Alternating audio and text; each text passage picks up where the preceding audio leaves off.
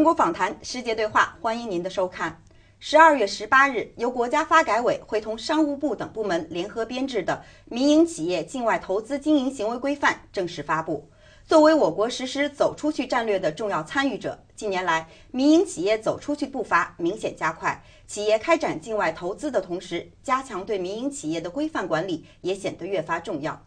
该行为规范的颁布，对于民营企业境外投资行为做了哪些规定？对于规范其境外投资行为会起到哪些作用？本期节目，我们特别邀请到中国社会科学院世界经济与政治研究所副研究员潘媛媛为您解读。潘老师你好，欢迎您做客我们的节目。嗯，谢婷你好，各位网友大家好。那么首先呢，请您给我们的网友介绍一下这次发布的行为规范主要涉及哪些方面的内容？呃，咱们这次的规范主要包括五方面的内容。呃，第一方面是对境外的经营管理体系。呃，包括规章制度、呃绩效管理、人力资源这些方面的内容。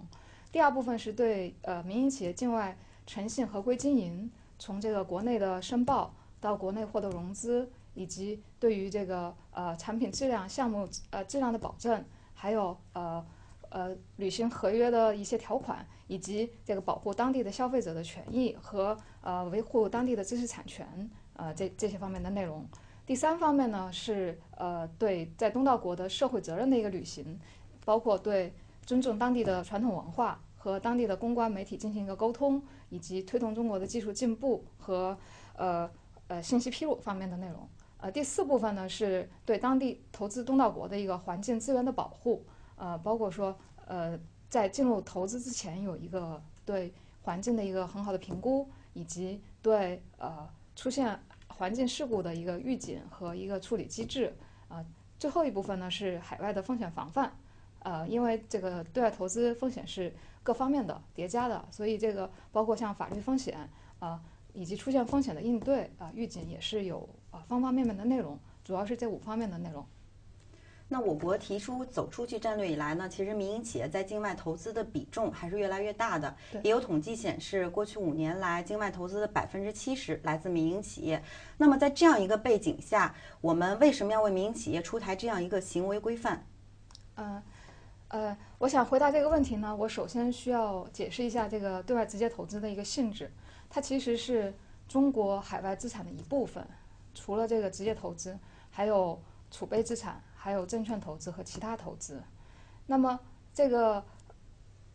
跟个人相似，这个资产它是呃有不同的要求和不同的目的的，包括说你持有这个现金，个对个人来说可能是啊要保持安全性和流动性。啊，你这个进行股票和对外的直接投资，你可能是要获得更高的收益，这个呃我们可以想象一下，个人或者企业的情况很类似。然后，这个中国对外投资确实是增长很快。我给大家一个数，呃，在零三年的时候，中国对外直接投资的流量只有大概不到三十亿美元，到现在二零一六年，流量是一千九百多亿美元，将近两千亿。这个年度的复合增长率有百分之三十八。然后从存量来说呢，这个呃，当时零三年大概只有三百亿，然后到一六年已经有一万三千多亿，将近一万四千亿，超过一万亿美元。我给给大家介绍一下世界其他国家是什么个情况。呃，英国是在二零零二年左右达到这个水平，但是英国的对外投资是从十呃十七、十八世纪就开始，所以呃。它是经历了一个数百年的过程，像美国、日本、德国都是在零零年前后，日本是一二年，所以呢，比较来说，中国的对外直接投资是一个非常非常快速的发展，呃，可以说是一个跨越式的发展，就是十几年，呃，其他国家少则四四五十年，多则上百年。那么可能大家会问说，这个增长快不好吗？呃，我想回答这个问题呢，有两个方面。第一个方面是说，你这个对外的投资，呃，号称是对外直接投资的这个资本流出，是不是全都真正用于直接投资？这是第一个问题。第二个问题是我们对外直接投资的收益情况怎么样？呃，为什么要提这个问题呢？呃，因为第一个问题涉及到中国的整体的海外资产安全问题。就像刚才我们说的，呃，个人持有资产它可能要保持安全性，也要保持流动性，但是它也有盈利性。那么，呃，中国，呃，对外资产里头除了除了直接投资，然后最大的一块是外汇储备。那么这些呃外流的资本，它直接导致中国的整个整体的资产的减少，那么是一个对中国的整体的经济安全是一个非常大的风险。所以，呃，我们要首先要问的是，号称对外直接投资的资金里头有多大比例是资本外逃，有多大比例是用用于企业真实的生产经营活动？这是第一个。啊，第二个就是说资本外逃，然后可能在未来几年中这个问题还会加重。这有几方面的原因，包括说，呃，美国呃已经三次加息，美国的经济增长速度也在加快，美国美联储在缩表，这样的话。美国的利率会上升，美元会升值，那么对一些投机资本，它会有个吸引作用，它会有一个可能从中国的呃，因为人民币相对会贬值，那么这个吸引力会下降，那么这这这些钱会出去，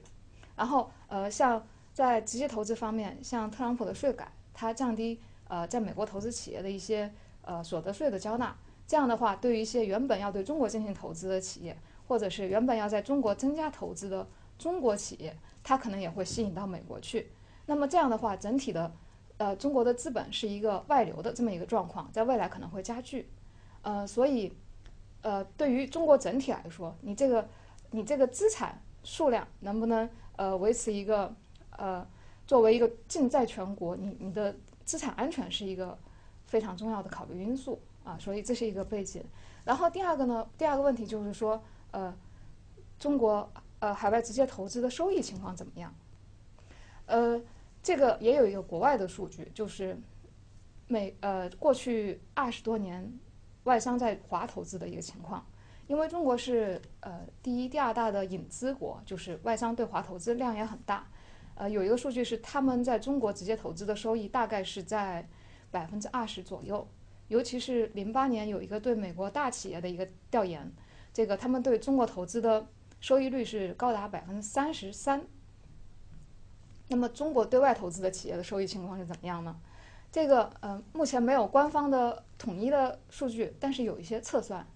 但总体来说呢，收益情况是比较一般的啊，就是不跟发达国家比，哪怕是跟发展中国家相比，也是比较一般的。那么，中国企业这个对外投资为什么收益情况比较差呢？这个就又涉及到几方面的问题，一个是企业自身的。呃，经营能力、呃，经营状况，还有一个企业决策的问题。然后另外一方面是外部的呃环境因素，东道国的风险，啊，这两方面因素加总，导致了这个呃呃企业投资收益比较差的这么一个状况。呃，这这个问题呢，在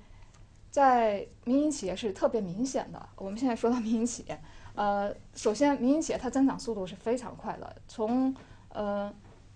零六年，它占中国的对外投资的比重大概存量不到百分之二十，到现在是有百分之五十，跟国有企业是一半对一半。然后流量的话，您刚才提到一六年它是占到数量的百分之七十，所以它的增长速度是快于国有企业的。啊，然后第二个呢，就是它，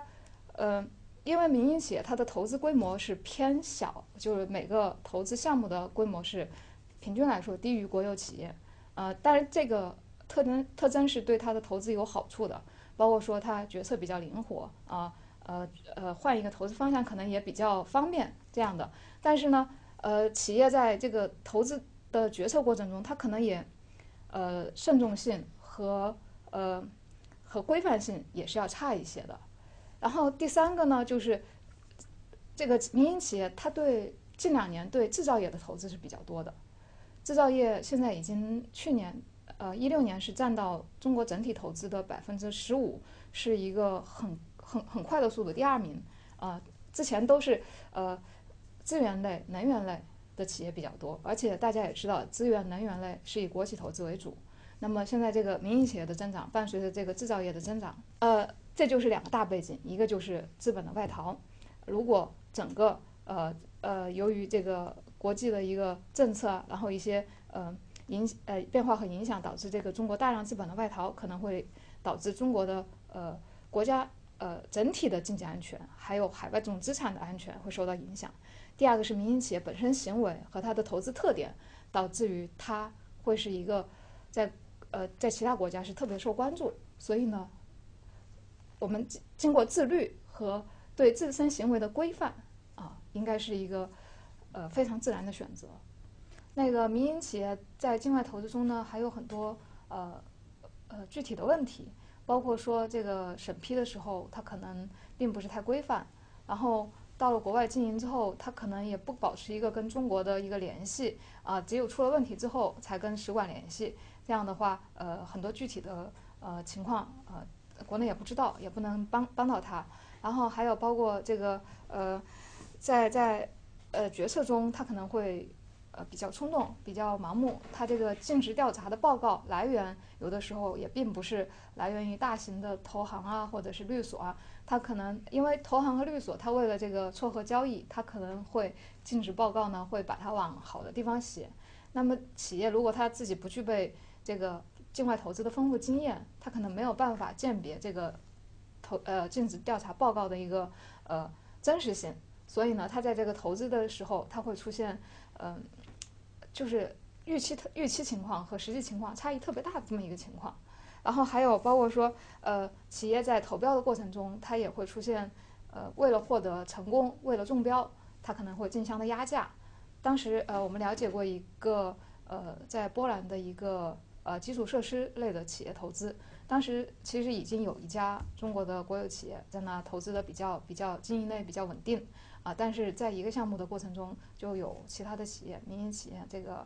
嗯，呃，穿插进来，然后以非常低的价格进行报价。其实，呃，当时那个业主，呃，跟这个国有企业其实是有一个沟通的，认为那个是不可能的，然后而且也不熟悉，不太合理。呃，对于这个民营企业本身来说，它可能会付出一大笔的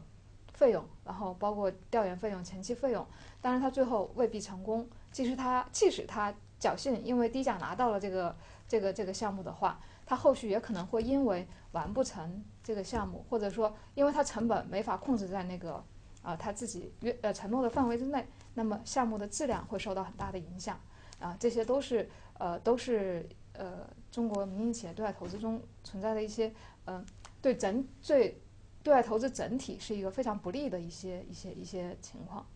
啊，经过您刚才的分析呢，我们也能够看出，就民营企业呢，在开展自己境外业务的同时呢，也会出现各种各样的问题。所以呢，就有一种观点认为，这个行为规范的发布给民营企业的境外投资上了紧箍咒。您如何看待这一观点？嗯，呃，我觉得个人认为这个观点呢是比喻不太恰当的。嗯，紧箍咒的意思是，呃，接受这个规范的企业呢，他觉得这是一个对他行为的约束。嗯，他对这个规范是一个不接受的态度，啊，这个规范可能对他造成一个不舒服的状态，啊，这样的叫紧箍咒。但是我觉得咱们这次的规范，呃，可能一个更好的一个说法呢，它是中国构建一个整体的海外投资的一个利益保护、风险防范体系的一部分。刚才咱们在背景中提到，就是呃，民营企业它这个对外投资呢，它数量增长是很快。但是我们投资不是为了仅仅为了投资而投资，我们投资是为了去国外获得收益，然后增加中国的总资产，维护中国的经济安全。那么，呃，如果仅仅是一个数量的扩张，这不是我们最终的目的。那么从以前的数量扩张到现在追求质量效益，啊，这些都需要一个对企业行为的规范。呃，而且这个类似于规范的情况呢，在国外也存在，包括说呃。呃，当然，国外它有不同的形式，包括说，呃，行会、商会，它会对一个企业行为的一个呃约束。这样的话，呃，呃，大家通过呃正常的竞争，通过一个公平的市场的公开的、透明的这么一个环境和和一些投资行为，这样获得一个呃比较稳定的收益，而不是通过呃仅仅是呃粗放式的数量扩张的不择不择手段，呃呃，仅仅为了投。仅为了投资扩大数量这么一个目的而去投资啊，这样是不可持续的，也不是一个呃长期的投资策略。值得注意的是，行为规范还对企业切实履行社会责任、注重环境资源保护方面也做了明文的规定。这对企业开展境外投资行为将会产生哪些影响？呃，这个规定和内容的出台呢，主要是应对之前中国在对外投资中的呃环保风险和一些呃遭遇的失败案例，呃呃，包括很多国家，赞比亚、纳米比亚、蒙古啊。就是涉及的，而且涉及到很多产业，像石化呀、海洋海洋工程啊，然后以及森林砍伐呀，呃，都都出现了一系列的，就是由于环境或环保规定给呃当地企业，呃有呃对当地的对中国的一个一个反对的一个声音。这个部分的出台呢，呃，我我们可以看到，首先它是为了呃。防范企业的一个很大的风险就是环境风险。环境风险它有一些特点，包括说它不可预测性比较强，因为呃当地民众的一个反应、民族情绪的这么一个上升，以及当地政府呃东道国政府利用这个呃对于环境保护的一个议题来煽动当地的情绪，对中国的投资，呃，所以呢，由于它不呃不可预测性，所以对企业的投资最早的一个呃对一个利润的估计。可能很很难实现，所以呃，所以呢，我们把自己提到一个比较高的要求啊，所以可能会对后面的呃后续的防范会有个比较大的作用。社会责任呢，就是呃民营企业可能也需要加强一个跟当地的一个沟通，因为之前民营企业在投资的时候，它可能延续了一个在国内经营的理念理念，它可能会跟当地政府保持一个比较好的关系，那么跟当地的民众的沟通相对就少一些。那么，其实呃，在一些呃，比如说发达国家，或者是说嗯民主政体的发展中国家，它这个民众的影响力是很大的啊，包括这个第三方的呃中间机构，它也是会发出很大的声音的。所以呃，如果没有办法跟这个呃舆论呃对当地的舆论呃产生一个比较良好的环境，让当地的公众呃从真心上感觉到咱们投资对他当地经济的呃。增加对当地就业的增加，对当地老百姓生活的改善，他们可能会怀有一种呃情绪，呃，就对中国的投资并不太友好，而而并不是通过呃你去搞定他的政府就能够把所有这些问题都解决的。但是其实企业呢是承担社会责任的一个特别好的载体，因为它是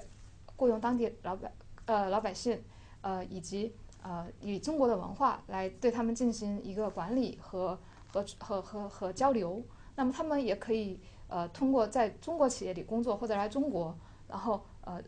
增加双边的一个了解，所以呢，它其实是一个非常有效，而且可能对方的呃排斥心理也不会那么重的一个方式啊。民营企业特别有这方面的优势，所以应该更多的加强民营企业在这个嗯社会责任履行方面的作用。那我们可以看出，这个行为规范呢，其实是为了引导民营企业更自己更加规范自己的经营行为，以及规避自己的这个企业投资的风险。那么，民营企业如何通过自律来更好的进行这个海外投资，并且维护中国企业形象？嗯，民营企业在投资的过程中呢，呃，它会有一些呃比较好的选择，包括从呃您刚才说的防范风险，它可能从宏观上，他在进入一个做出一个决策、进入一个国家之前，他可能要评估这个地方的宏观的呃政治风险、社会风险，这些他可以通过购买呃服务啊这些呃呃以及一些调研咨询啊尽呃一个比较良好的尽尽职调查这些来完成。那么除了这个宏观风险呢，其实对民营企业影响更大的是微观的风险，就是呃当地政府的一些政策。一些税收的改变啊，呃，其他政策的一些变化，可能来攫取企业利润的这这么一个行为。那么，呃，民营企业呢，我我我们有几条建议，包括说是，首先你在进入这个呃东道国市场之前，你可能更多的去表达一个跟东道国的利益的合作，然后在这个投资呃投资合作方呢，你可能会引入一些啊。当地的股东或者是第三方的投资者，这样的话，大家有个共同的利益承担。呃，其实像英国、美国，他们在对外投资中也很多很多时候采用这种方式。呃，然后第二个呢，呃，这个企业在投资的呃原在企业生产的过程中，它可能会增需要增加跟当地上下游的一个呃厂商的合作，包括说从当地购买原材料，这样的话跟当地是一个利益的共同体，啊，这样的话当地的接受度会高一些。呃，还有呢，就是包括说更多的利用当地的融资呃方式，包括在在当地上市，从当地银行借款啊，这些他们可能当地的经济利益更多的跟咱们啊在一起，他可能政府来影响中国企业的利益这个行为，它就会大量的减少。另外，对一些不太熟悉的企业呃东道国呢，企业可能你不需要先呃进行重资产的投入。你可能会进行一些技术合作、研发中心，或者是甚至是对当地一个专业人员的一个聘请，然后呃以一个比较有效率的方式来利用资源，而不是花就把钱都拿出去了，而是一个呃这么一个风险防范的各方面的措施吧。那么未来就是在行为规范的引导下，企业如何更好地开展其在境外投资业务？我想这有几方面。包括呃，首先是一个经营理理念的管呃改变，就咱们规范里头提到的这个经营管理体制，你可能是呃不再像以前呃延续一个粗放式的，或者是说呃以跟政府搞好关系就可以怎么样的一个这么投资方式，呃以一个比较规范的呃当地的管理呃一个经营管理的一个团队一个一个一个流程这么去管理，然后呃还有一个很重要的呢是对这个公共舆论的一个。一个去呃推广吧，就是在当地你需要呃在社会媒体在呃老百姓呃各不同不同层面的老百姓中间啊增加对中国企业的接受度啊这个这个也非常重要，对舆论对危机的应对呃对于一些公关的处理啊这也是比较呃比较需要注意注意的一点。我想还有一点注意的呢，可能呃民营企业呃需要。更多的跟国营企业有一个呃合作，就是呃呃，其实刚才讲到这个民营企业增长速度很快，超过国营企业、国有企业，但是国有企业在一些行业、一些国家，它仍然是中国特别重要的一个投资者啊，特别像基础设施啊、能源资源啊。那么呃，民营企业出去的呃。这个赚取收益的这个目的性会更强。那么，在国有企业已经投资的一些项目的基础上，呃，跟国有企业一个密切的合作，呃，我觉得可以有效的提高对外投资的一个收益情况。呃，而且对于中国整体投资来说，也是一个长期的可持续发展的这么一个局面。好的，感谢潘老师您做客我们的节目。啊，谢谢你。各位网友，我们下期再会。